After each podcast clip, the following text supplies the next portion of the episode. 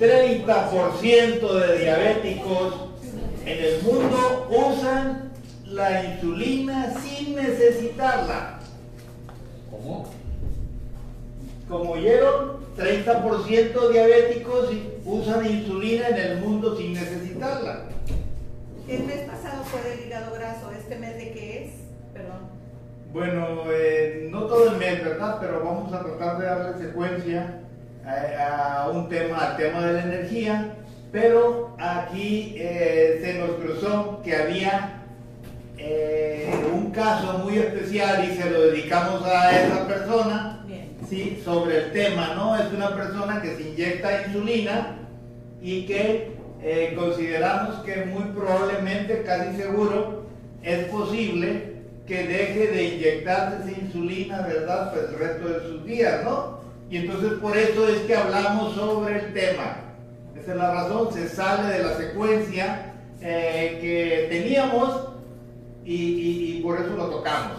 ¿Bien? Entonces se puede decir que es algo que surgió hace un ratito, no estaba programado este tema, pero eh, por eso lo tomamos.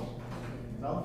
Entonces, eh, bienvenidos mis amigos de América que nos ven, nos escuchan, eh, de los eh, diferentes grupos de WhatsApp y Facebook que están conectados.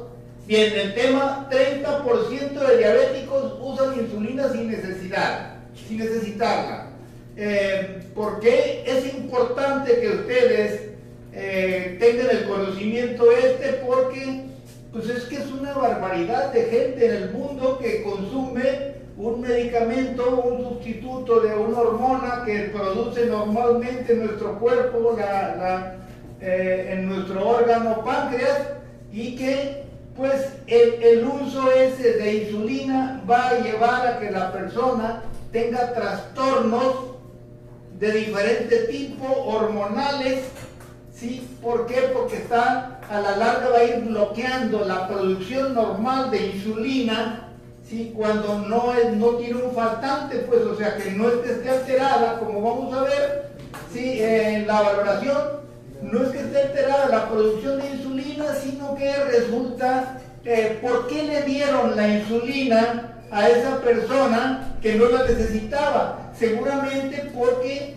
su alimentación, su estilo de vida era, digamos, eh, muy, eh, muy complejo, muy lleno, muy cargado de eh, una serie de alimentos que están cargados de azúcares, a lo mejor consume bebidas alcohólicas, consume mucha fructosa, y entonces esto está llevando a, que se incremente el hígado graso en la persona, muy probablemente, y lo que va a suceder es que va a requerir eh, más insulina porque en esas situaciones la insulina no actúa y entonces pareciera, sea, los niveles de azúcar no bajan y entonces le dan un medicamento eh, tomado de los más modernos y le dan otro y le dan otro y a veces hay cócteles de 3, 4, 5 medicinas tomadas y entonces no logran controlar el nivel de azúcar en sangre y entonces se agrega la insulina. El problema de fondo o por qué la falla es porque hay un error teórico en la concepción de, digamos, del profesional de la salud que está manejando el caso. Y es que en las escuelas de medicina eh, la verdad es que nos enseñan muchas cosas que no tienen que ver con la realidad y a veces pesan más los intereses de los fabricantes de alimentos y medicinas para nosotros estar recomendando o usando eh, tales y cuales alimentos, tales y cuales medicinas, ¿no? Y entonces por esa razón es que hay un eh, sobreuso de las insulinas en el mundo, actualmente tomen en cuenta que la insulina es, digamos, eh, quizá el producto farmacéutico más rentable que hay en el mundo. ¿Sí? O sea, ¿por qué? Porque eh, en la cantidad de, si consideramos que un tercio de la población mundial es diabética, aunque de ese tercio la mitad no lo sabe, pero es diabética. si, si consideramos que otro tercio, además, digamos, está en camino a hacerlo por el estilo, el tipo de alimentación que lleva, entonces es una barbaridad, son miles de millones de personas en el mundo con la problemática. Y, y, bueno, aquí se facilita lo fácil, nos vamos a veces a lo fácil, los profesionales de la salud, y entonces, bueno, no controlamos el azúcar, ¿por qué? Porque comió, qué sé yo, eh, muchos tamales, o comió muchos eh, panes, o comió muchos, tomó muchos refrescos, y entonces ahí es un descontrol con su azúcar en sangre. Lo que no se toma en cuenta es que lo principal no es el azúcar en la sangre, sino que lo principal es el azúcar que tenemos a nivel celular. Y entonces en ese sentido eh, tiene una gran importancia, ¿verdad? El entender bien cómo se da la, pues, digamos, cómo se genera el padecimiento de la diabetes y eh, en qué consiste la resistencia a la insulina, que es mucho, la mayoría de los casos, y el sobreuso de la insulina. La insulina hay que considerar que nos va a alterar eh, todas las hormonas, o sea, nos va a alterar eh, las hormonas tiroideas, nos va a alterar las hormonas suprarrenales. La insulina está ligada al sistema nervioso simpático, entonces nos va a estimular las hormonas adrenérgicas, las que nos aceleran, las que nos nos alteran, nos preparan, digamos, para el, conflicto, para el pleito y para el correr, ¿verdad? Cuando tenemos una amenaza, ¿no? Una, o un miedo determinado. Y entonces, bueno, aquí la importancia de que vean, de que escuchen este, este, eh, eh, esta presentación en vivo es para que se comprenda eh, de manera completa eh, la, cómo es el proceso y cómo se puede evitar y corregir. Bien, entonces, con relación a, cómo retirar la insulina en el diabético tipo 2, que es el, caso, la, mayoría de los casos, se puede decir, eh, consideremos que el 90% de los casos de diabetes en el mundo es tipo 2 y que fue resultado principalmente, en su mayoría, del tipo de alimentación que lleva la persona. Aunque muchos de ellos también se les agrega el daño causado, hay algún pequeño daño, pero eso no quiere decir que requieran insulina. O sea, si una persona tiene algún daño parcial en el páncreas, por ejemplo tipo 2, eh, si es tipo 2 y digamos está en contacto con sustancias químicas, por decir algo, y entonces esas sustancias químicas le afectaron, digamos, en su nivel de producción de insulina, no quiere decir que tenga que inyectarse insulina, simplemente basta con hacer un ajuste, ¿verdad?, en tu estilo de vida y entonces puede mantenerse aún en este caso sin insulina. Es diferente cuando se trata de un diabético tipo 1, insulino dependiente, en donde hay un daño, hay un daño en real digamos, de más del 50% en la producción de insulina. Todo eso se puede medir con estudios. Vemos la insulina en ayuna, primer paso, la valoración. Yo me baso en una fórmula, la fórmula que yo aplico se llama BAEMA. Sí, y es exclusiva de tu servidor, ¿verdad? Es un producto nuestro. Y entonces, para simplificar, partimos de la B, valoración, Sí, insulina en ayunas, hemoglobina glucosilada. La insulina en ayunas tendría que tener un nivel aproximado máximo de 5. Cuando tenemos, eh, me he encontrado casos, por ejemplo, este mes, una persona que nos visitó de California, de los Estados Unidos, eh, marcó 45 el nivel de insulina, ¿sí? Y le estaban, digamos, aplicando insulina. Y entonces ahí era un error. Un error, ¿por qué? Porque la causa, digamos, de sus trastornos con relación al azúcar tenía que ver, digamos, con el tipo de alimentación que ella consumía allá. Y entonces aquí, pues por supuesto, ¿verdad? Empezamos a reducirle. Eh, hay que hacerlo gradualmente. Ahorita por eso vamos a ver cómo va a ser el procedimiento para eh, lo que es el título, cómo retirar la insulina en el diabético tipo 2, este es el caso de la señora, y, bueno, y aquí podemos ver cómo está la producción viendo péptido C.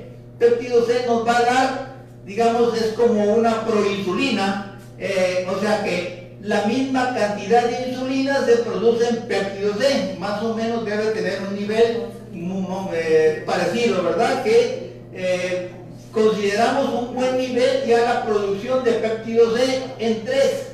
Ya cuando está por debajo de ese nivel quiere decir que ahí empieza la deficiencia, ¿no? Si tenemos, por ejemplo, quiere decir un, un 2 en el nivel, digamos, de producción de péptido C, quiere decir que hay una pequeña falla ahí, ¿verdad? Pero no es muy grande la falla, pero ya cuando tiene menos de 1.5, entonces ya estamos considerando que hay un, daño en el páncreas eh, por lo menos del 50% y entonces ya ahí hay que tener otras consideraciones, ¿no? Y bueno, la hemoglobina glucosilada nos va a dar simplemente el promedio de azúcar que tenemos en los últimos 120 días. Y eso nos da una guía de cómo estuvo nuestra alimentación y cómo estuvo nuestra atención médica. Con eso normalmente hemos venido calificando el trabajo de nuestro médico cuando nuestro médico nos, eh, mantiene con un nivel eh, por arriba de 7, ¿verdad? Eh, luego de varios meses, digamos, de aplicación, de atención, entonces la solución es que hay que cambiar de médico, ¿no? Porque pues no, no está resolviendo nuestra problemática y entonces en ese sentido podemos calificarlo, ¿no? Se vale y es más conveniente para cualquier persona. En el caso de la insulina en ayunas, les decía que el valor, eh, digamos, conveniente es de 5. En algunos casos, cuando eh, la persona tiene algún padecimiento crónico, maligno, por ejemplo, siempre es deseable mantenerle en niveles de 3. ¿Por qué? Porque la insulina es una hormona que aumenta la, digamos, la multiplicación celular. Entonces, si tenemos un tumor, por ejemplo, de cualquier tipo, benigno o maligno, van a crecer. Por esa razón, cuando hay, eh, digamos, niveles elevados de insulina, nos vamos a encontrar, sí, quistes mamarios, nos vamos a encontrar quistes de ovario, nos vamos a encontrar miomas, sí, o sea, tumores no solamente malignos, sino benignos. ¿Sí? ¿Por qué? Porque aumenta, digamos, el, el crecimiento de celular, ¿no? ¿Sí? Entonces, aparte de alterar las diferentes, la producción de las diferentes hormonas, ¿no? Suprarrenales principalmente, ¿por qué? Porque tiene que ver con el sistema nervioso simpático. Bien, entonces tenemos, la valoración la hacemos así, con insulina en ayunas, hemoglobina glucosilada, péptido C, examen general de orina, o sea que aquí vemos, por ejemplo, eh, no es lo mismo que en el examen general de orina eh, venga la presencia de un alto nivel de proteínas, por ejemplo, que nos dice ya que hay, una, hay un daño en la función renal, ¿sí? entre más elevada el nivel de proteínas en la orina, sí, eh, hay que pensar en que probablemente tenga mayor daño la función del riñón, ¿no? Y entonces las otras mediciones nos van a decirlo por lo concreto.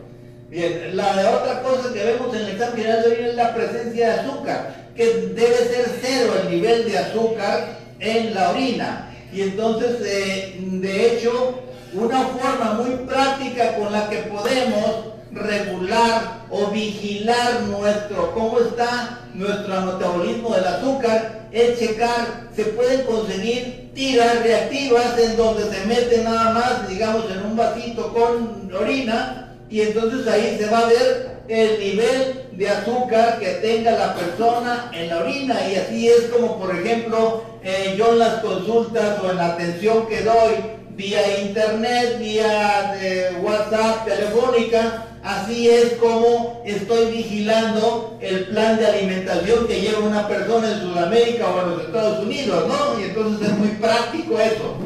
Sí se puede hacer y no es tan complicado aprenderlo todo es cosa de tener el acceso, conseguir esas tiras reactivas, ¿verdad? Que son las tiras que utilizan los químicos y que en algunos países esas, esas, eh, esas tiras se venden en farmacias, en muchos otros países hay que buscar distribuidores de, digamos, de material de químicos, sí, pero siempre es posible obtenerlas. Sí, y entonces además hay que hacer una valoración de corazón. La valoración de corazón eh, es importante porque eh, no basta un electrocardiograma normal para detectar las problemáticas o las fallas cardíacas. Ahí se aprecian en el electrocardiograma el 90% eh, de las alteraciones de corazón pero se ocupa un ecocardiograma para ver al detalle cómo funciona cada una de nuestras válvulas, cómo funcionan los ventrículos, las, cavidades del corazón, y entonces poder prevenir cualquier complicación que no nos sorprenda. ¿Por qué razón, por ejemplo, los atletas? Los atletas eh, de repente están participando en una competencia y se nos dice que sufrió un infarto, ¿verdad? Un ataque al corazón y no se sabía, ¿no? Pues lo que pasa es que ahí quizá había un sobreesfuerzo, probablemente había una falla de origen, a lo mejor de nacimiento, nunca se detectó, porque lo único que hacen en el deporte es hacer el estudio de electrocardiograma. Lo mismo sucede con los futbolistas. Los futbolistas siempre les exigen antes de entrar a cualquier club o cualquier escuela de fútbol, sí, un electrocardiograma, pero ya si hay una fallita por ahí que no se aprecia en el electrocardiograma, pues no lo van a apreciar, ¿no? Hasta que se da el problema, ¿verdad? Y se presente el ataque cardíaco en la, en la competencia o en el juego en el que participe. Y por esa razón también es que hay futbolistas que han, han sufrido, digamos, esos ataques en juego eh, en forma imprevista y que la gente no se imaginaba que pudiera suceder, ¿no? Bien. Entonces, este estudio es importante, ¿por qué? Porque siempre las alteraciones de azúcar van a incidir ¿sí? en uno de los órganos principales del corazón. Fondo de ojo y presión ocular, ¿sí? es ver el fondo de la retina, ¿sí? medir la presión del ojo, porque normalmente se ha probado que en la medida que avanza el padecimiento del azúcar, ¿sí? van a la par.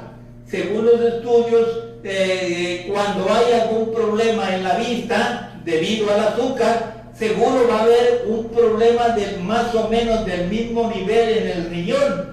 Y al revés, si alguien tiene algún problema de riñón, ¿verdad? Y no se ha estudiado los ojos, pues hay que hacerlo porque seguramente debe de tener algún nivel de deterioro en el fondo de ojo, en la retina, y entonces hay que revisarlo, ¿no? Y ver y prever por un lado, controlar, eh, asegurar, bajar los niveles de azúcar a nivel celular y por otro lado, este, eh, pues hacer la corrección de vida para, por lo menos para detener el avance de la complicación, ¿no? Entonces es lo que se hace en estos casos.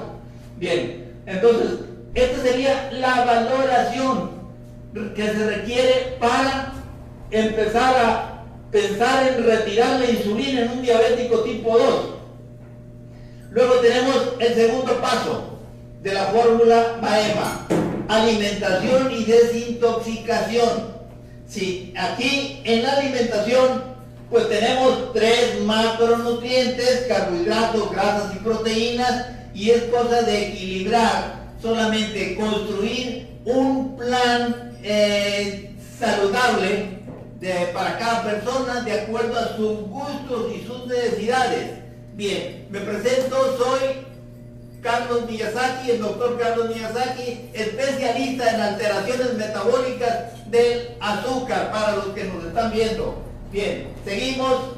Eh, decíamos que los tres macronutrientes, carbohidratos, grasas y proteínas, los carbohidratos eh, deben ser reducidos en cualquier plan de alimentación de una persona diabética.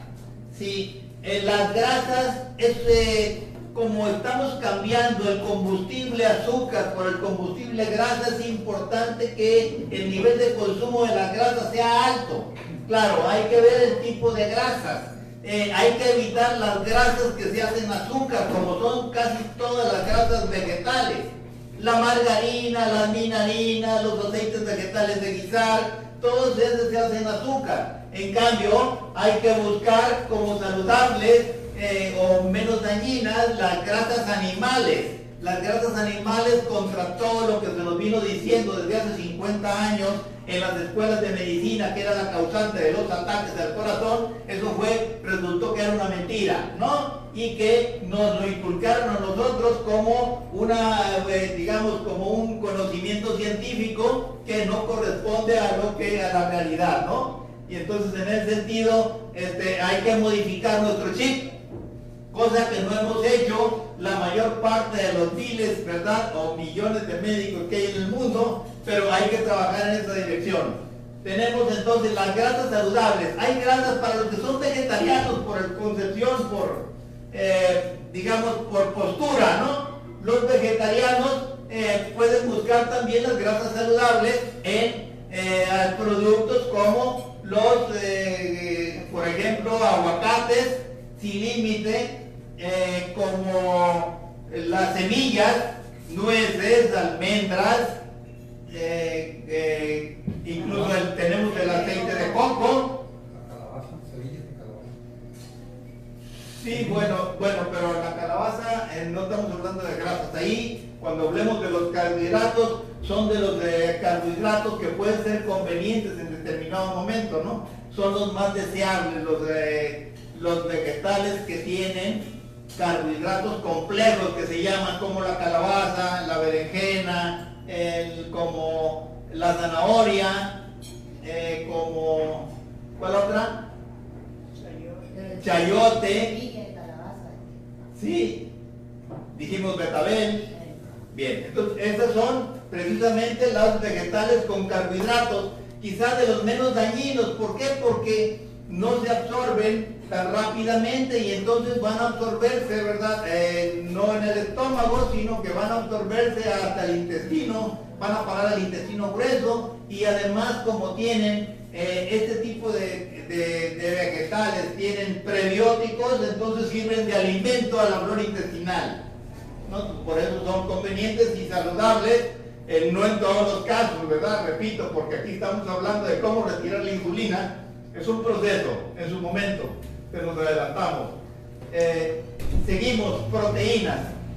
aquí las proteínas son indispensables para muchas de las funciones del cuerpo, pero cuando consumimos proteínas en exceso, ¿qué sucede? Eh, sucede que ese exceso se va a hacer azúcar también y por una vía metabólica que es inconveniente, porque se se ha visto que la vía metabólica de generación de azúcar a través de proteínas tiende a crear condiciones para, digamos, para la multiplicación excesiva de las células, o sea, eh, multiplicación o, la exagerada producción de mitosis, o sea, eh, que es lo mismo para, eh, digamos, inconveniente, ¿verdad? Porque es, una, es un caldo de cultivo para el incremento de los cánceres, ¿no? Y entonces por esa razón las proteínas se miden. Además que pues eh, se dice, hay dos corrientes médicas que, tienen diferentes posturas, pero se dice también que el exceso de proteínas en una persona diabética,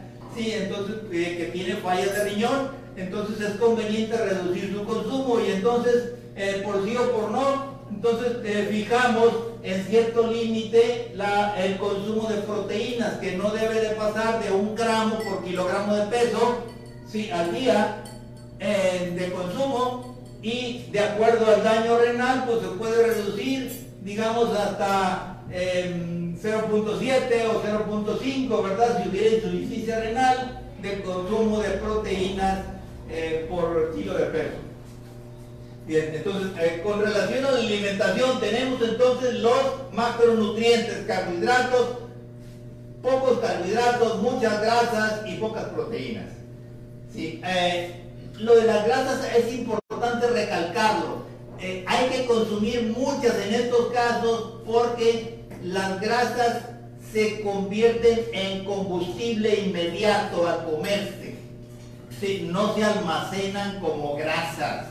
Lo que se almacena como grasa es el exceso de carbohidratos que se van a transformar sí, en el hígado sobre todo, los que cuando se trata de fructosa, ya vimos en, presentaciones anteriores que la fructosa y el alcohol funcionan igual y que se van derechito al hígado sin ningún, sin ningún uso energético y entonces ahí en el hígado son transformadas para ser almacenadas en forma de grasa. Sí, entonces eso es lo que genera el hígado graso, principalmente fructosa y alcohol. Seguimos. Además tenemos en la alimentación los micronutrientes que serían vitaminas, minerales, aminoácidos y este, oxígeno. ¿sí? Estos son los nutrientes principales que vamos a ocupar sobre todo a nivel celular en la mitocondria para la generación de energía.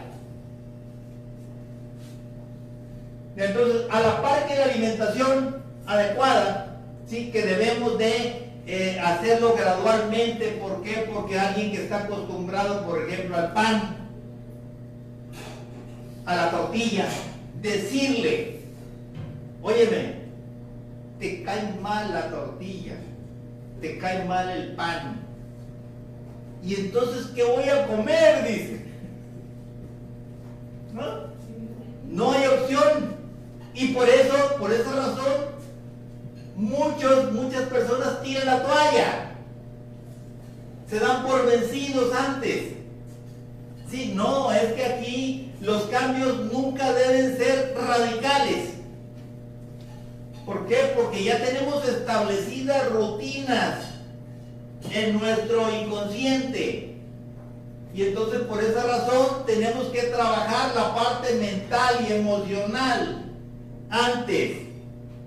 Sí, no puede, no, no puede ser un proceso tan radical, ¿no? Tiene que ser gradual.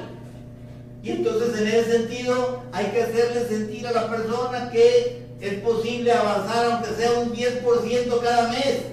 Hay personas que se aplican y pueden lograr ese cambio en un mes. Pero yo he tenido casos de personas que hasta 18 meses. ¿No? y sin embargo, pues igual logran, logran su objetivo, ¿no? Entonces, en ese sentido, la parte mental nos vamos, primero, eh, bueno, luego vamos a hablar de eso, pero aquí habría que ver en cuanto a alimentación, una es que debe ser gradual y que debemos de eh, ayudarle trabajando con nuestro subconsciente, trabajando en la parte mental interior, hay procedimientos que nosotros trabajamos para eso, en donde se incluyen ¿sí? Eh, tanto los ejercicios mentales que ya vimos el otro día para la regulación del estrés, como la atención plena, como la terapia de liberación emocional, ¿sí? como lo que hablamos del mindfulness, si se recuerdan, y también, eh, también es posible y conveniente utilizar hipnosis para eso. Entonces, eh, en el caso nuestro manejamos en la parte, digamos, del control del estrés. Sí, ahí manejamos lo que es la hipnosis con todos nuestros pacientes. Digo, pacientes impacientes, mejor saludantes, les digo yo, ¿verdad? Y no pacientes. Sí, ¿por qué? Porque buscan la salud. Bien, entonces tenemos, eh, en el caso de la alimentación, ya lo vimos, eh, se puede gradualmente la desintoxicación a la par. Debemos de buscar, eh, primero en la valoración, vamos a ver, aquí nos faltó, en la valoración. Necesitamos, aparte de estos estudios, lo práctico sería un escaneo electromagnético donde vamos a poder ver ahí cómo están nuestras vitaminas, cómo están nuestros minerales, cómo están nuestros aminoácidos, cómo está nuestro oxígeno, pero además ahí vamos a ver cómo está funcionando cada uno de nuestros órganos y entonces ahí nos damos cuenta cuando nuestros procesos de desintoxicación están bien o no, cómo está trabajando a través, digamos, de, eh, de la presencia, de la existencia de algunas vitaminas y minerales que intervienen en eso por, mencionar algo, ¿no? Por ejemplo, ahí vamos a ver los niveles de glutatión que tenemos, ¿sí? si están elevados, si son insuficientes. El glutatión es la coenzima que más eh, interviene en la desintoxicación por parte del hígado y se consigue, se forma por el hígado a partir del azufre. y el azufre se encuentra en los ajos y las cebollas. Entonces, bueno, la recomendación ahí va a haber para que la gente, ¿verdad?, se coma eh, kilos de ajos y cebollas para que eh, mejore su desintoxicación si es que está mal, ¿verdad? El problema. O bien hay otros procesos, ¿verdad? Con los que podemos ayudar a desintoxicar a las personas. O sea, se trata de que lo que entre sea bueno y lo que salga y que salga lo más que se pueda de lo malo que tenemos entre metales, toxinas y otras cosas, ¿no? Y entonces por eso no podemos dejar de tocar la desintoxicación. Muchas veces el estar intoxicado es la causa de que esté alterada la función de un órgano, como tiroides o como páncreas. ¿sí? Y entonces al quitar una amalgama, ¿sí? al sacar el mercurio que tenemos en nuestro cuerpo o el plomo, ¿sí? entonces ya cambia la condición para el funcionamiento del organismo, ¿verdad? Y se hace más saludable más conveniente. Entonces seguimos. Eh, eh, después de lo que sería alimentación y desintoxicación, vamos a ver el manejo del estrés. El estrés, bueno, el estrés puede ser positivo, puede ser negativo. Sí, lo podemos orientar. De hecho, sin estrés, pues no, no tendríamos, no pudiéramos vivir de alguna manera. Hay dos mecanismos, ¿verdad?, que funcionan. A partir, digamos, de la activación de las amígdalas cerebrales.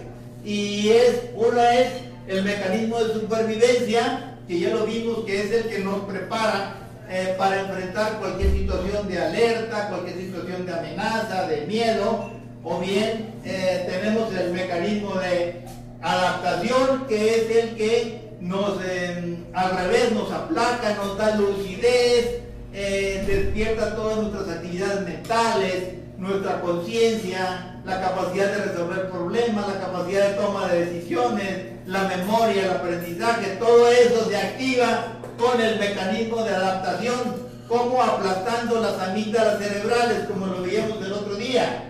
¿Sí? Y entonces en ese sentido, más búsqueda de la, de la adaptación diaria y control de la supervivencia para que no nos altere, porque los mecanismos, el mecanismo de supervivencia es que nos va a alterar todas las funciones del cuerpo. ¿Sí? ¿Por qué? Porque nos mantiene en una alerta y una amenaza, ante una amenaza permanente y entonces eso nos mantiene desequilibrado en toda la producción de nuestras hormonas, sobre todo del cortisol. ¿Sí? el ajo y la cebolla hay que consumirlo crudo. Que haga kimchi. Eso sería lo ideal. ¿Por qué? Porque ahí vamos a tener seis veces más nutrientes ¿sí? que en lo crudo. ¿No? Y pues cocido, pues olvídate, eso ya no tiene nada.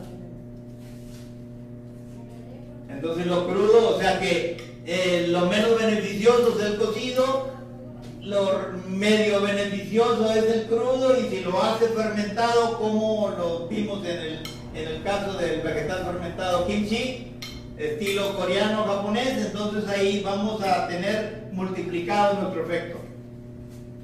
¿Mm? Entonces, en, el, control del estrés, si ese estrés entonces eh, ya vimos la conveniencia de que con actividad mental eh, hipnosis y todos los ejercicios mentales, podemos eh, estimular nuestro mecanismo de adaptación. si eso estimula la adaptación. Eh, eso aplaca la, digamos, la respuesta de supervivencia del ser humano. ¿sí? Con los, por eso recomendamos ese tipo de ejercicios. Bien, luego seguimos con lo que sería el movimiento el movimiento, lo más importante pues es la movilidad. Si estás moviendo, ya lo demostraron, digamos, los científicos de la, los médicos de la NASA, que eh, el movimiento es más importante que el ejercicio. Hay que moverse más que ejercitarse. De nada sirve hacer mucho ejercicio, cuatro horas de fútbol o de, qué sé yo, tenis diario, si nos la pasamos dos, tres horas sentados, ¿verdad? Viendo televisión o viendo una serie en Netflix o qué sé yo, ¿no? O en la oficina. Y entonces en ese sentido hay que moverse pues cada 15 minutos, por lo menos un minuto, o pararse. Ya con estar parado ya es un estado, una postura de alerta. Entonces, eh, eh, ese movimiento, eh, pues eso es fundamental, ¿no? Para las funciones de los diferentes órganos del ser humano. Luego tenemos como complemento los ejercicios de óxido nítrico que hicimos el otro día aquí en vivo, ¿sí? Que los cuatro ejercicios diarios eh, que recomienda el doctor Mercola, ¿sí? Es el que más lo ha difundido a nivel mundial, lo pueden encontrar en internet. Y tenemos los ejercicios de alta intensidad en donde son los ejercicios por pausas, ¿no? De 30 segundos de activación rápida, en donde se consigue, se tiene que lograr en esos ejercicios de activación rápida, eh, se tiene que lograr eh, que se le salga a uno el corazón, sienta que se le está saliendo, que eh, no aguanta respirar, se está ahogando y que se le embalan las piernas, ¿no? Cuando se logra eso es que hizo bien sus ejercicios de, acti- activa- de alta intensidad o de activación rápida. Mil ¿sí? uno, mil dos, ¿Eh? mil, mil dos mil. mil, tres mil. Bien, entonces seguimos con eh, lo que es la actitud y la actitud. Entonces, bueno, aquí, para lograr nosotros un cambio de hábito, que aquí vamos a tener que ocupar sobre todo eh, cierta disciplina y cambiar nuestros hábitos que tenemos de toda la vida, ¿no? No es fácil. Pero aquí ocupamos tres cosas. Primero, fe. O sea, la fe de que con eso que podemos lograrlo, ¿no? ¿Sí? Que podemos lograrlo y que eh, vamos a obtener resultados extraordinarios que nos van a beneficiar en nuestra vida, ¿no? Entonces es importante la fe. Segundo lugar, fuerza de voluntad. Claro, no basta la fe y la fuerza de voluntad, ¿verdad?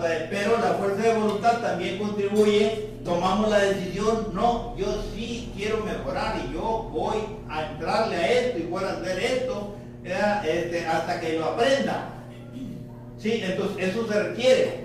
Pero si con estas dos cosas no es suficiente, ocupamos con tener conciencia de cómo está nuestro cuerpo y lo que podemos lograr, si en, digamos, en la búsqueda de nuestro sentido de la vida, de nuestra misión en el mundo, si de nuestra felicidad o lo que busquemos. Todo eso lo logramos a través de la conciencia. Y entonces, ¿cómo se adquiere la conciencia? Si la conciencia no se adquiere yéndonos al futuro ni al pasado. Es el vivir cada momento aquí y ahora, siempre. Así es como nosotros desarrollamos nuestra conciencia. Y ese es el paso previo para el logro de nuestros objetivos en la vida, el logro de nuestra felicidad, que a final de cuentas ese es nuestro sentido. ¿No? ¿Cómo ven? Bien, pues entonces hasta aquí. ¿Preguntas? Mm, Tenemos unos compañeritos que eh, se hicieron un trasplante de riñón y dentro de este nosotros tenemos un grupo donde pues medimos metas. Entonces les pregunta ella, que es la que dirige el show, y les dice que qué metas tienen. Ella dice que bajar de peso dos kilos. El novio, que es el que le donó el riñón, Sí, dice que va a bajar 8 kilos de peso sí. en un mes. Entonces, pues nosotros le dijimos que pues era muy peligroso, muy riesgoso por la situación, pero ellos como que no lo creen. ¿Tú qué opi- opinión nos das sobre eso? Sí, mira, es que eh, cada caso es diferente. Si, por ejemplo, yo he tenido casos en donde de personas que han bajado, pues en términos generales promedio, se puede decir, digamos que la reducción de un kilogramo por semana es el término promedio. Sí, o sea, si hablamos de 8 kilos, pues para mí me parecería muy normal 8 kilos en dos meses, ¿no? Sí, siguiendo, digamos, un tipo de alimentación sin estar sometido a dietas estrictas. O, digamos, eh, eh, bueno, una es que no estoy de acuerdo con las dietas. Yo eh, pienso que las dietas a final de cuentas nos van la dieta puede convertirse en una amenaza.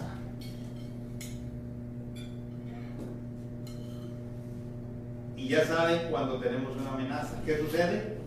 ¿Qué sucede? ¿Qué sucede? Se eleva el estrés. Se, se activa el simpático. Se activa el simpático. ¿Por qué se activa el simpático? Por la amenaza. ¿Qué es lo que se crece con la amenaza? El estrés. Las amígdalas cerebrales. Entonces, eh, esta dieta inconscientemente va a ser una amenaza para esa persona. ¿Sí?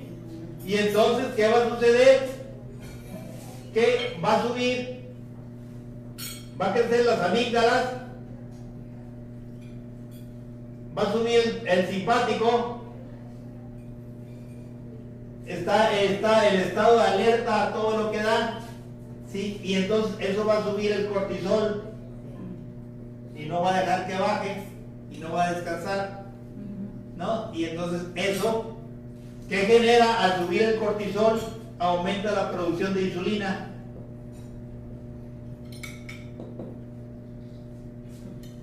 ¿no? Y al aumentar la producción de insulina, le va a dar más hambre, se va a estar muriendo de hambre. ¿Sí? Ajá. Incluyendo la cetogénica. La dieta cetogénica.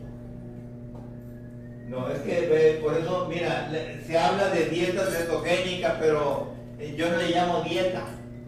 Es que más que dietas, Lo que buscamos nosotros no son dietas ni cetogénicas ni no cetogénicas, sino que buscamos sí, un cambio en los hábitos de alimentación a hacerlos saludables y convenientes para cada ser humano.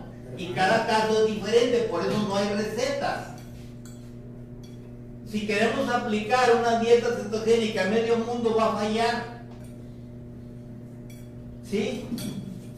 Aquí es construir. Y entonces yo, por ejemplo, en la construcción, con cada uno de mis saludantes tengo un, un debate, un conflicto cada semana. Porque nos peleamos, ¿verdad? No, es que yo quiero comer esto. Y entonces, pues yo le digo, mira, está bien, cómelo, ¿verdad? Pero toma en cuenta esto y esto y esto y esto y esto y esto. Entonces sí, una opción. Entonces acordémonos de lo que son los procedimientos en el cambio de alimentación, que eso es lo más complicado. Tenemos, eh, digamos, eh, algo que activa o un disparador, se puede decir. Imaginémonos que el disparador es la ansiedad. ¿Sí? Y entonces tenemos una rutina. Aquí la rutina, ¿verdad? Tengo ansiedad como algo que me calme la ansiedad y entonces el resultado es no ansiedad. Sí, pero el problema es que este proceso nos lleva ¿sí? a que nuestra salud se deteriore. Entonces, ¿qué es lo que tenemos que hacer? Cambiar la rutina. Porque esto no lo vamos a poder eliminar. Tenemos el origen, la causa, tenemos que resolverlo de algún modo. Si cuando lo hacemos a pura voluntad, eso no va a funcionar. ¿No? Tenemos que cambiar. eh, ¿Cuál es el procedimiento de Alcohólicos Anónimos? Recordémoslo, es lo mismo. Aquí, en lugar de comer, es el consumo de alcohol y ya se siente bien la persona. Entonces, en lugar de, aquí se sustituye la rutina tomar alcohol por ir a su reunión con su grupo día con día y entonces así es como calma su ansiedad, su desespero. No, entonces aquí esto, por supuesto, requiere lo que dijimos, ¿verdad? Fe, fuerza de voluntad.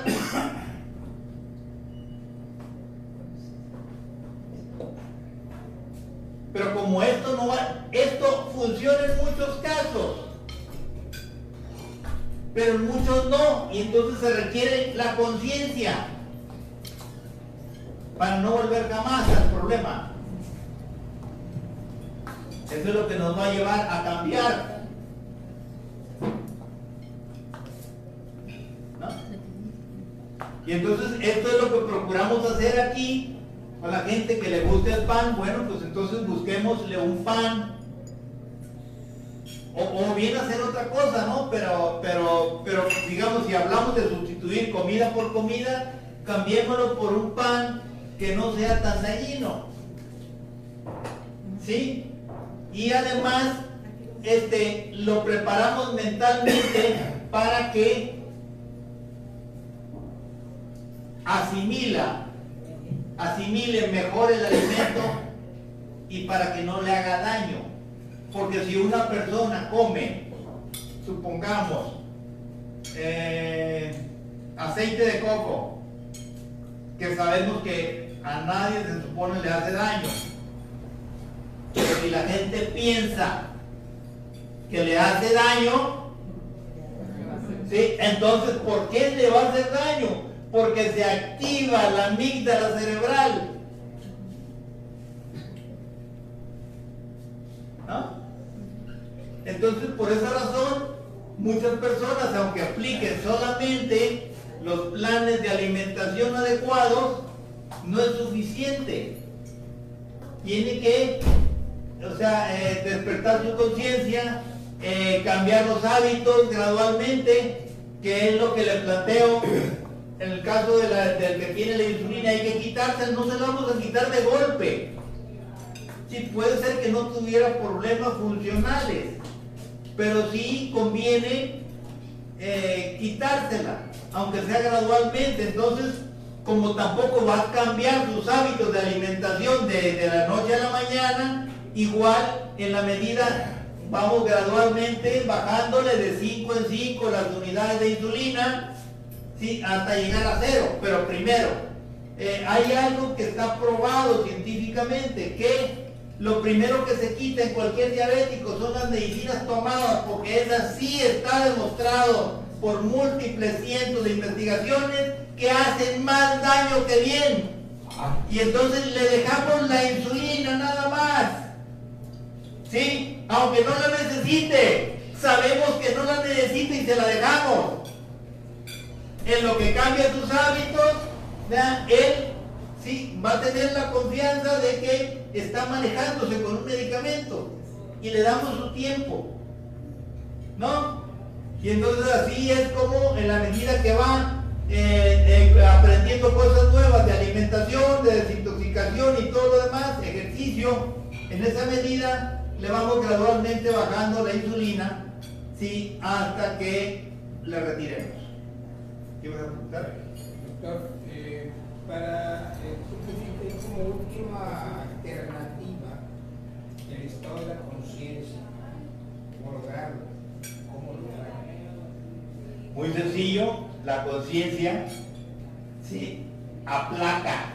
Fíjate una cosa, recuerda lo que hemos venido diciendo anteriormente lo que altera la conciencia es el sistema simpático, son las amígdalas cerebrales. ¿Sí? Es el, el mecanismo de la supervivencia. Porque cuando la gente está para sobrevivir, que está, digamos, en, eh, en la lista de cucarachas, no piensa. Lo que menos quiere es pensar, lo que quiere es ¿sí? pelear, si puede, para, contra la amenaza, o bien escapar. Y entonces todas las funciones del cuerpo están, están en función, no hay funciones mentales. Quieres despertar la conciencia, aplasta las amígdalas. ¿Sí? Y entonces al aplastar las amígdalas vas a elevar el hipocampo, el caballito de mar que tenemos en el centro del cerebro. Y entonces ahí es donde se desbloquean las funciones mentales en la parte eh, de la corteza cerebral frontal. Y ahí es donde decimos, ganamos en memoria, aprendizaje, capacidad de resolver problemas, capacidad de tomar decisiones sin equivocarnos, creatividad, conciencia. O sea que ese es el procedimiento para convertirnos en un ser humano desde el punto de vista de la evolución más desarrollado que lo que somos ahorita. Ese es el camino para las nuevas generaciones. Y se puede lograr a través de la conciencia. La fórmula tuya, Isa, me, me quieres ayudar. La B es valoración, la A que es alimentación. Y la E estrés, la M movimiento. Y la A eh, actitud y aptitud. Muy bien, gracias. Eh, con respecto a los que te comentábamos de los de riñón, una eh, una actitud de defensa que tenían ellos ayer era, sí, vamos a empezar la dieta. Ya tenemos la hoja de lo que vamos a comer. Nuestro doctor está en Guadalajara. Entonces, cuando vas a empezar la dieta? Realmente estás bajo la supervisión de un médico. Sí. Este, la importancia de, pues, cuídate. ¿Cómo vas a vivir en 5 o 10 años, cómo va a ser tu vida en 5 o 10 años si no te cuidas. Pues creo que es muy importante lo que usted está comentando, ¿no? Por ejemplo, en este ejemplo, como puede ser en muchos casos, cuál es la finalidad y el objetivo que busca la persona. Me queda claro que en este ejemplo es estética, no de salud. Porque si no, no es de voy a bajar tanto y voy a decir, no, es voy con un especialista, sí. me voy a dar un seguimiento para estar saludable y no bajar de peso. Es muy diferente, ¿no? Sí, pero, pero aún así, por ejemplo, si se trata aquí de bajar de peso, hay que hacer un trabajo mental previo, ¿no? Y considerar esto, ¿verdad? De que todo lo que hagamos para bajar de peso o para moldear nuestra figura, sí que no afecte la salud, sino al contrario, ¿verdad? Que podamos mejorar nuestra salud a la vez que al mismo tiempo que moldear nuestra figura.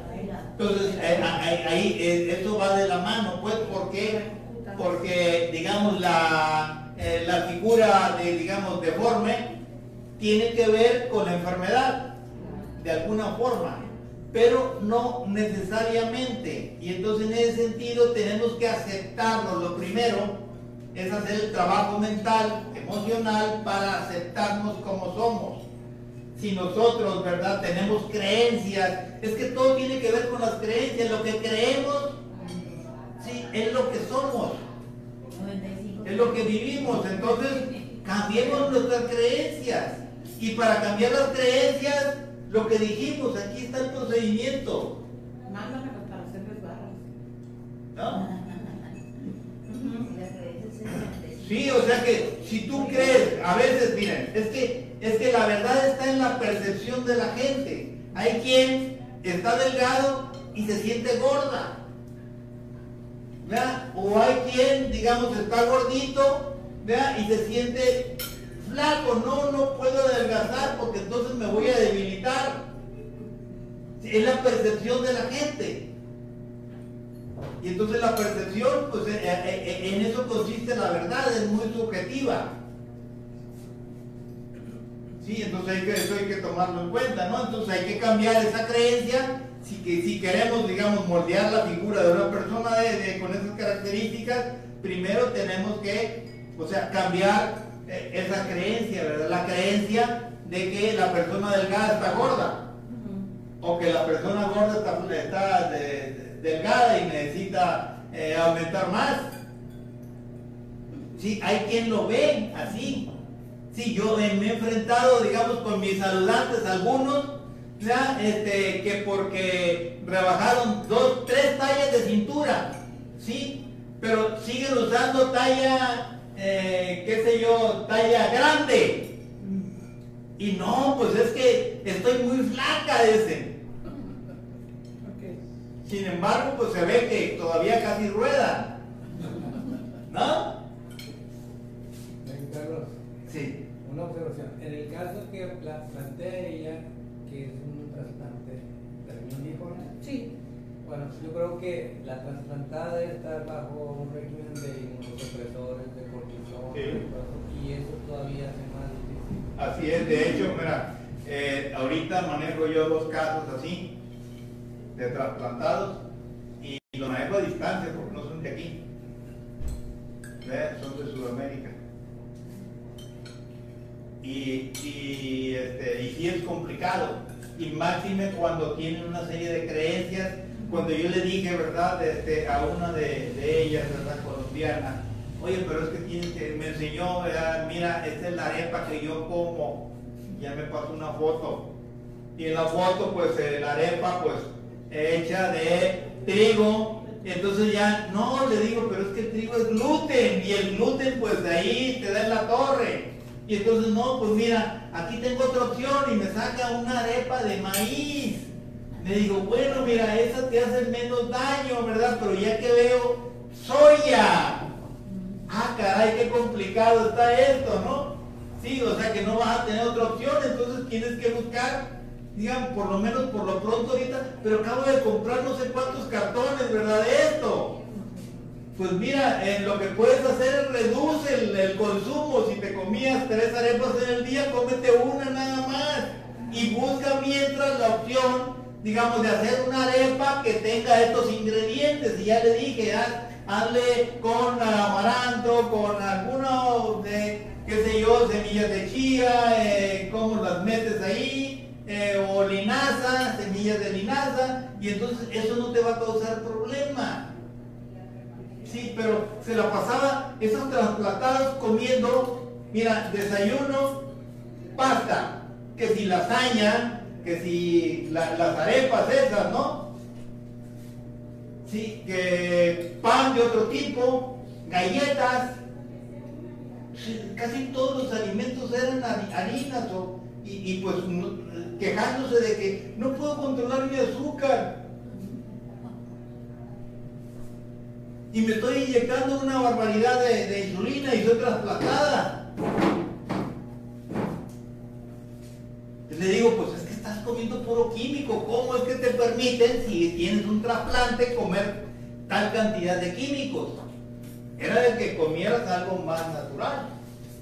¿Para qué? Para que tu sistema inmune, tú lo que necesitas es fortalecer tu sistema inmune. Sí, no bloquearlo. Como lo hacen normalmente en el manejo, es incorrecto.